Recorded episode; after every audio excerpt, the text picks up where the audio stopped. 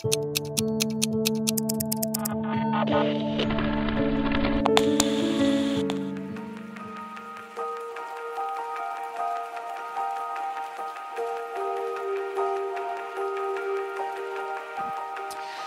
mucho imaginar un mundo sin las canciones de Frank Sinatra. Es como imaginarse París sin la Torre Eiffel o Nueva York de noche sin sus luces.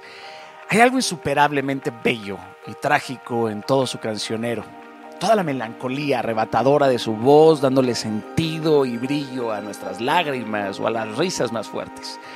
Frank Sinatra llegó a ser la estrella de nueve programas en la época de la Guerra Mundial. Frank era el rostro de la Norteamérica triunfal, pero también de la Norteamérica arrogante, de la Norteamérica hedonista. Sus ataques de rabia pues, se contaban por millares, sus líos amorosos eran dignos de un épico mujeriego, prototipo del varón conquistador apegado a su fama y por supuesto una botella. De hecho creo que solo Ava Garner logró transformarlo en un hombre celoso, le quitó lo frívolo, lo libertino probablemente. Frank estaba lleno de, rebeldía y esta rebeldía era acompañada por grandes humoristas como Bob Hope, como Gracie Allen. Frank Sinatra y sus discos en Columbia y Capitol cambiaron la música para siempre. ¿Ustedes qué creen? ¿Creen que Frank Sinatra sería cancelado diariamente en el país de la Inquisición llamado Twitter? Yo, la neta, creo que sí. Pero hoy Frank Sinatra pues sigue dando de qué hablar. Sin Frank Sinatra el mundo no sonaría igual, no brillaría igual. Porque en todo edificio hay alguien que canta a grito pelado a horas que no hacen sentido las canciones de Frank. Y hoy, hoy vamos a hablar de una en específico. Una de las pocas canciones que recuerdo que hayan llegado tanto al corazón del mundo entero. Esa canción es My Way, a mi manera un himno triunfal que ha sido adaptado por todo tipo de artistas, Tom Jones, eh, Dionne Warwick, Nina Simone, Elvis Presley. La versión de Bowie se titula Even a Fool Learns to Love. Es más, hasta Pedro Almodóvar la incluyó en Viva la Tristeza. Se dice que es la canción más radiada de la historia y posiblemente la que más versiones tiene, porque la versión de Sinatra es una adaptación al inglés que hizo Polanca de la canción francesa Comte que ofrecía, digamos, un retrato dramático del tedio de la vida conyugal, de ese paulatino alejamiento que tienen las parejas al hacer el amor, pues de forma común o de costumbre. La versión de Sinatra fue lanzada en el año 69 y como bien sabemos, pues narra la historia de un hombre que ha llegado al ocaso de su vida y comienza por hacer un recuento de sus días y en sus palabras, pues encontramos orgullo exalta los caminos que él recorrió y cómo planificó cada paso que dio. Y lo más importante de todo es que lo hizo como? Pues a su manera. ¿Pero qué quiere decir con que lo hizo a su manera?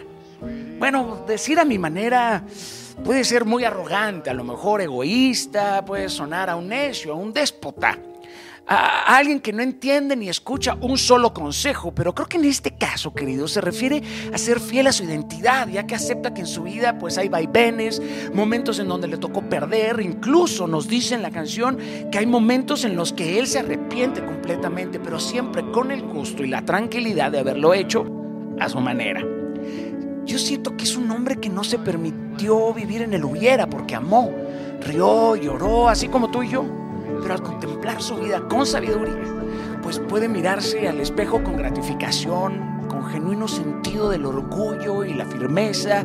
Pudo haberlo perdido todo, pero jamás dejó perderse a sí mismo. Coño. Es que esta es una canción que se ha convertido pues en un himno tan personal de forma universal que es lógico preguntarse ¿por qué gusta tanto? ¿Por qué resuena en el alma de millones? Es la letra, es la melodía, es el cantante, es el tiempo, es todo junto. ¿Qué piensas tú? Miren, yo en mi caso creo que es un canto a la unicidad. Es un canto a ser uno mismo y eso es atemporal, es una invitación a desencadenar al héroe que vive dentro de nosotros pero que escondemos en las cavernas del qué dirán, tal y como lo diría el maestro Armando Manzanero. Miren, solo hay dos tipos de música, la buena y la mala. Pues la buena se queda para siempre, es eterna y la mala se esfuma. Esta canción es tan poderosa porque lo que está dibujando es el alma, es, la mente. Ahí hay una verdad que retumba en el subconsciente, pero sobre todo apela a la llama del espíritu.